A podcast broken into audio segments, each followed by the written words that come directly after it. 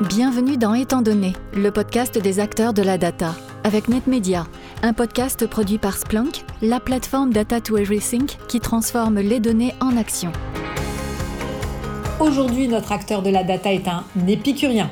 Même si le travail grignote beaucoup de temps à ce professionnel expérimenté, papa de deux grandes filles, du temps il en restera toujours à ce militant culturel pour sa grande passion, le jazz dont il apprécie toutes les variations de Duke Ellington aux impros les plus débridés. Il aime s'évader en donnant carte blanche à des musiciens qu'il invite dans les concerts qu'il organise. D'ailleurs, l'arrêt des spectacles vivants en 2020 n'a pas été facile pour cet amoureux de liberté, de sincérité et d'évasion qu'il a quand même retrouvé en se plongeant dans la lecture de romans ou en trempant les lèvres dans un bon vin nature du Val-de-Loire de préférence. Épicurieux averti, notre invité aime tout ce qui n'est pas joué d'avance. Pour lui, on apprend en marchant et parfois en se trompant. Ça vaut aussi bien sûr pour la technologie. Justement, sa vie professionnelle a été marquée par quatre révolutions technologiques, le PC, l'Internet, le cloud et aujourd'hui l'intelligence artificielle avec la data. Ah oui, car notre invité est aussi le Chief Innovation Officer de Cégide. J'ai nommé Sylvain Mousset. Merci Anne Guénéré pour ce portrait de notre invité, comme dans chaque épisode de notre série étant donné. Je rappelle que vous êtes directrice commerciale chez Splunk. Vous restez bien sûr avec nous pour la rencontre de ce podcast. Bonjour Sylvain Mousset. Bonjour. Vous êtes le Chief Innovation Officer de Cegid, le fameux éditeur français de logiciels de gestion créé en 1983 et basé à Lyon. Cegid est notamment connu pour avoir créé le premier cloud privé en France et la data est évidemment au cœur même de son métier. Alors même si vous y êtes depuis 16 ans, dans différentes fonctions, je crois savoir que vous étiez tombé dans la marmite des applications de gestion depuis beaucoup plus longtemps. Ah oui, dès le début de ma carrière professionnelle, j'ai commencé par écrire des comptabilités, des logiciels de paye, etc. Donc mes premiers pas ont été dans l'informatique de gestion et ça, ça ne m'a jamais quitté. Vous êtes ce qu'on appelle un évangélisateur, du SaaS en l'occurrence, depuis quelques années. Quel est le mantra que vous aimez partager? En fait, euh, moi, je pars toujours des usages. Ce qui m'importe, c'est les usages. C'est-à-dire, à chaque euh, grande évolution technologique, ce qui m'intéresse, c'est de comprendre en quoi les usages, dans les métiers qu'on outille avec nos logiciels, vont pouvoir être transformés et apporter une plus grande valeur de productivité, de capacité d'adaptation, d'agilité, etc., etc. Donc en partant des usages, trouver la nouvelle valeur qu'on peut apporter à nos clients en utilisant les nouvelles technologies et en comprenant ce qu'on peut en faire. C'est ce qui me passionne. Détaillons ensemble la place de la data chez Cégide. On la trouve principalement à trois endroits, c'est ça? La data, elle est au centre hein, des applications de gestion. Nous, on a cherché dans nos vision stratégique autour des data. Euh, d'une part, la restituer à nos clients. Nos clients ont toujours beaucoup nourri nos logiciels avec des données et on a cherché à optimiser l'usage qu'on pouvait en faire. Mais il nous semble que maintenant, le temps est venu de lui rendre toutes ces datas sous des formes beaucoup plus intelligibles en utilisant des technologies émergentes comme euh, sur la data visualisation par exemple. Et donc, de lui restituer les datas qu'il nous a fournies de manière optimisée. C'est le premier axe. Le deuxième axe, c'est celui des produits. C'est-à-dire comment on peut transformer nos produits en utilisant la data. Alors là-dedans, il y a plusieurs euh, exemples possibles.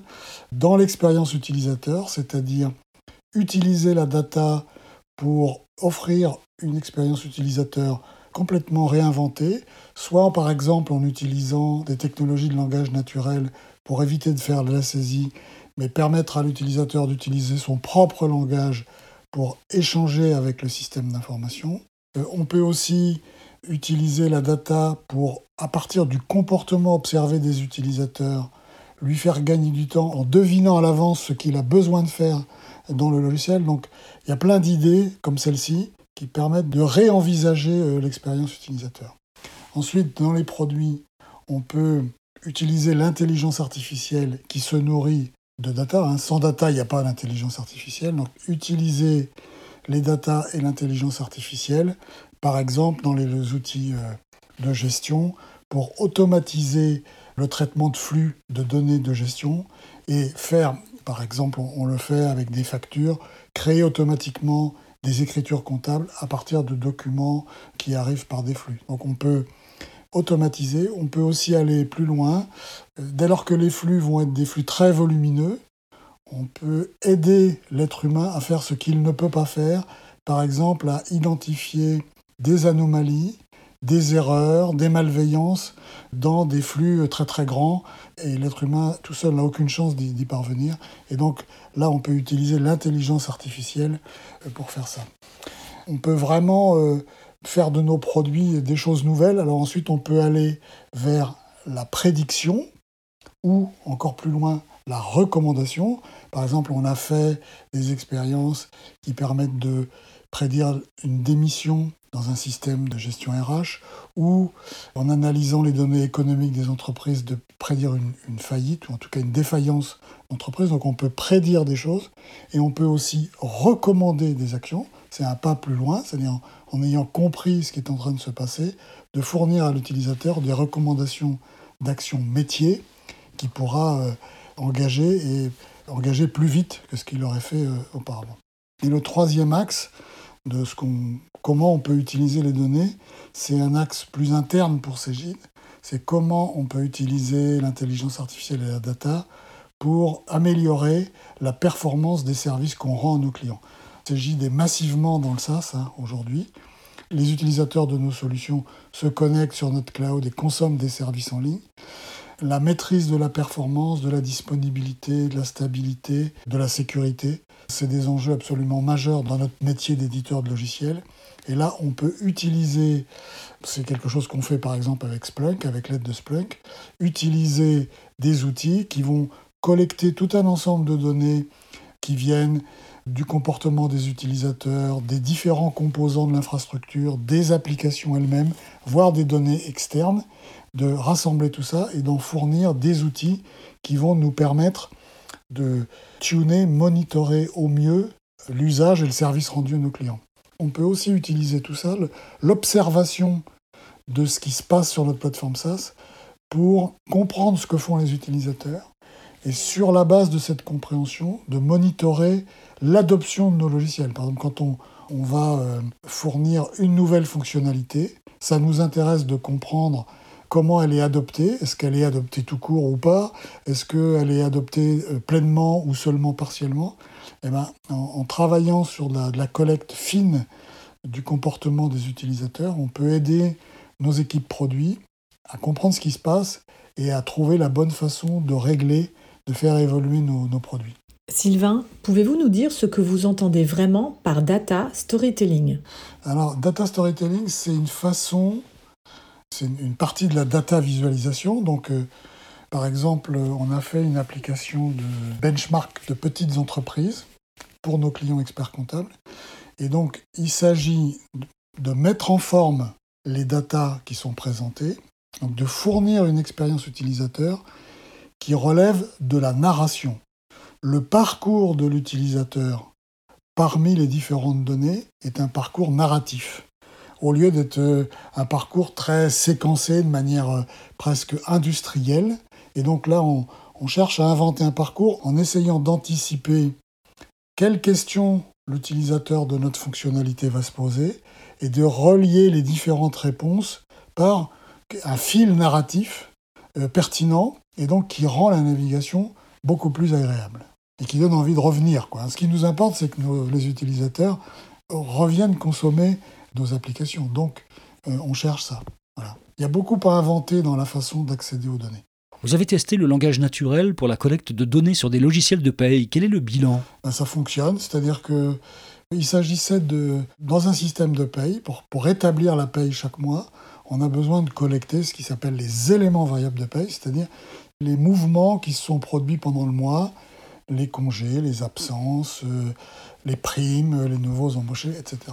Et donc, pour collecter toute cette information, on peut soit la saisir dans des grilles, comme traditionnellement à l'écran, ou on s'est dit, pour des, des événements simples, on peut imaginer de les saisir en langage naturel. Par exemple, je veux verser une prime de 200 euros à Audrey. Cette phrase-là, si elle est comprise par un moteur de langage naturel, suffit à fournir les informations nécessaires au logiciel de paye. évidemment, il faut qu'on sache de quel Audrey il s'agit pour verser la prime à la bonne personne. Dans le langage naturel, on cherche à comprendre l'intention. Dans la phrase que j'ai prononcée, l'intention est sans ambiguïté. On peut la restituer à l'utilisateur. Il la valide. Et donc ça fonctionne très bien pour ce type d'instructions simples qu'on veut fournir à un logiciel, en l'espèce un logiciel de paye, un logiciel de gestion. Comment utilisez-vous les moteurs d'IA chez Cegid dans la gestion des flux de données, des énormes flux de données d'ailleurs que vous traitez? Je peux prendre l'exemple donc pour les, nos clients experts comptables qui font la comptabilité de leurs clients qui sont des petites entreprises. On part des factures, de leurs factures fournisseurs ou clients, qui sont soit déjà dématérialisées, soit qui sont sous une forme papier qu'on dématérialise. À partir du flux de données qu'on a capté, le moteur d'intelligence artificielle va, sur la base d'un apprentissage qu'il a fait, comprendre ce qu'il y a dans la facture, identifier le fournisseur, la date de la facture, le montant de la TVA qui figure dans la facture, le hors-taxe, les différentes lignes de produits, et en déduire à la fin.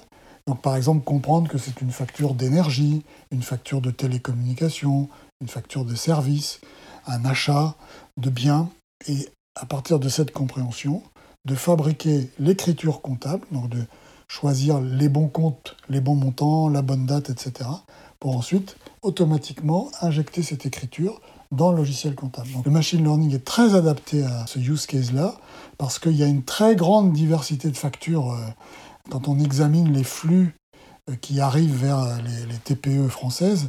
C'est très très divers, très hétérogène. Et donc, le machine learning, qui est donc un apprentissage successif, est très adapté et on apprend et, et, on reconnaît automatiquement de plus en plus de factures et on est capable de plus en plus de générer automatiquement les, les écritures. Dans votre utilisation des data au service de la performance, comment utilisez-vous les outils de Splunk? Alors, on a commencé avec Splunk comme outil au service de la sécurité, comme SIEM, c'est-à-dire euh, à partir des logs d'identifier un certain nombre de choses, vraiment comme outil au service de la sécurité de notre plateforme SaaS. Et puis, bah, comme on en était plutôt satisfait, on a élargi l'usage. Donc, on s'en sert d'une part pour monitorer. Donc on a euh, un cockpit de très grands écrans qui outille notre, les, gens qui travaillent dans cette plateforme SaaS. Donc en permanence, ils ont devant eux des écrans qui peuvent les alerter sur des choses qui se passent bien ou ce qui se passe pas bien. À partir des logs, hein, qui remontent de tous les composants. Euh, des composants réseau, des composants euh, operating system, euh, des couches de virtualisation, base de données, de l'application elle-même. Donc à partir de tout ça, mais aussi on peut croiser ces données-là avec des données business. Par exemple, si je compare une courbe de consommation de l'infrastructure à une courbe de prévision de business, et que je constate qu'il y a une discordance entre la façon dont la consommation de l'infrastructure est faite versus ce qu'on avait prévu qui se passe d'un point de vue business, mon infrastructure est en train de, surconsommer, d'aller vers le rouge, alors qu'on avait prévu que c'était une consommation traditionnelle, eh ben on va en déduire des actions de correction ou d'aller faire du deep dive pour comprendre, etc. Et aujourd'hui, Splunk relie les équipes de production, qui monitorent le delivery du service, et les équipes de RD qui, elles, développent les produits, parce que quand on cherche à comprendre ce qui se passe bien, ce qui se passe pas bien, il faut que les développeurs aient accès le plus profondément possible au comportement de l'application dans l'infrastructure. Splunk nous sert d'outil de dialogue commun entre les ops et les devs pour qu'ils se comprennent bien quand il y a euh, une dégradation de performance ou quand on cherche comment modéliser la croissance de la consommation d'une infrastructure par rapport à la croissance du nombre d'utilisateurs ou du nombre d'événements business, eh ben, on utilise Splunk comme outil commun de discussion. Donc aujourd'hui, nos développeurs euh, ne peuvent plus se passer de Splunk. Vous faites un monitoring très pointu de l'utilisation qui est faite de vos applications, ça va jusqu'où? Et que faites-vous des résultats? Jusqu'où ça va Il y a des visions business, et il y a des visions ultra infra. Alors on est vraiment très bas dans l'infrastructure. Donc il y a différents niveaux de profondeur d'analyse des données.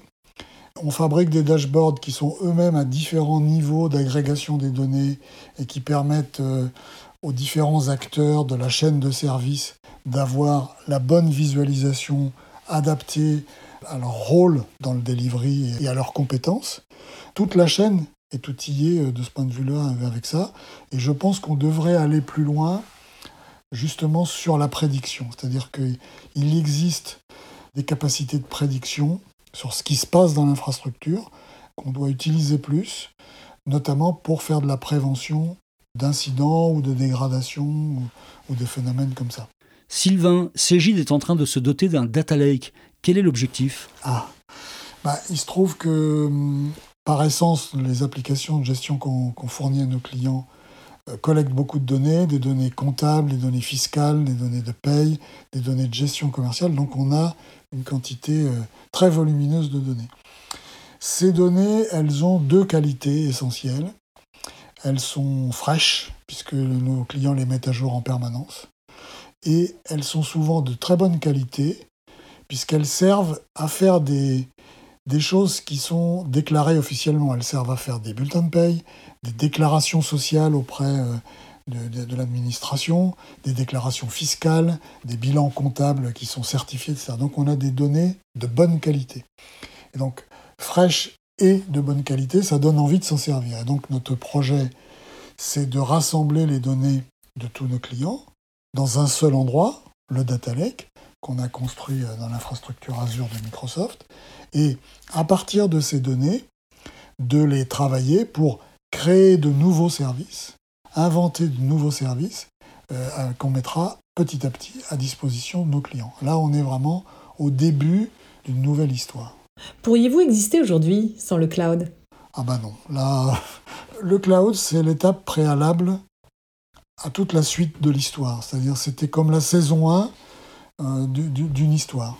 Il fallait aller, il y avait des avantages métiers réels à aller vers le cloud qu'on a identifié. C'est pour ça que Cégide y est allé assez tôt dans le cloud parce que je crois qu'on avait compris les avantages métiers avec une vision traditionnelle des applications qu'on pouvait tirer d'être dans le cloud.